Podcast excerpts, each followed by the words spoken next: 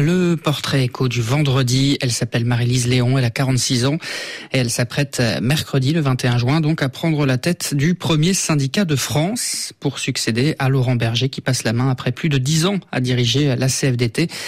Son portrait avec vous, Nathanaël Vitran, bonjour. Bonjour Gaëtan. Alors Marie-Lise Léon, c'est le choix de la continuité hein, puisqu'elle était déjà la numéro 2 depuis 5 ans. Oui, depuis 2018, à l'époque elle est élue avec près de 98% des suffrages par les adhérents. Quatre ans plus tôt, à 37 ans, elle était déjà devenue secrétaire nationale en charge de l'industrie, secteur qu'elle connaît bien. Elle a étudié la chimie avant de travailler sur les questions de sécurité environnementale en entreprise dans un cabinet de conseil. Une période au tout début des années 2000 marquée par un événement majeur. Monsieur, bonjour. Et d'abord, cette très forte explosion d'origine. L'explosion accidentelle de l'usine AZF de Toulouse, c'était le 21 septembre 2001. L'événement met en lumière la question de la sécurité des sites industriels en France. Deux ans plus tard, la Fédération Chimie Énergie de la CFDT, consciente de ses lacunes, eh bien, lui demande de former les militants sur ces questions. Un parcours qui la sensibilise aussi très tôt aux questions d'environnement. Oui, à une époque où ce sujet était encore trop souvent relégué au second plan. Voilà comment, en 2020, Marie-Lise Léon résumait sa philosophie. C'est pas fromage ou dessert. Hein. On peut pas aujourd'hui choisir entre transition écologique et euh, lutte contre les inégalités et, ou, ou, contre les injustices sociales. Alors elle s'apprête à prendre la tête du premier syndicat de France à un moment particulier, Nathanaël. Au premier jour de l'été, comme un symbole après un hiver et un printemps social bouillant. Pour les syndicats, la période peut se résumer à la formule de Laurent Berger, une défaite productive. D'un côté, euh, ils sortent vaincus, la réforme des retraites est passée, sans vote, dans la douleur, mais elle est passée. De l'autre, eh bien, cela faisait longtemps que les syndicats n'avaient pas, n'avaient pas été aussi populaires en France et surtout, ils ont réussi à bâtir une intersyndicale solide et c'est en partie grâce au travail de Marie-Lise Léon.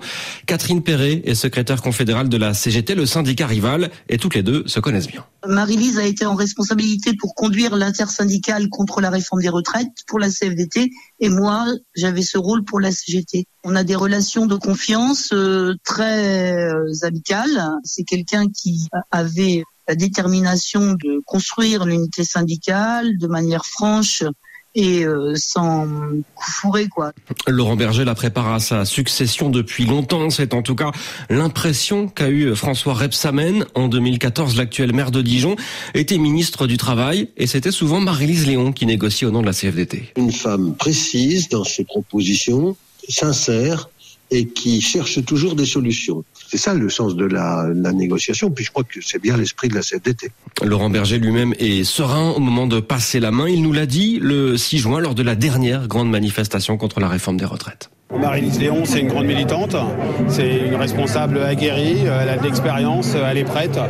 Voilà, donc euh, c'est euh, l'avis d'une organisation démocratique normale de passer la main euh, de façon apaisée. Moi, je suis très fier que la CFDT soit capable de le faire et d'avoir demain une secrétaire générale.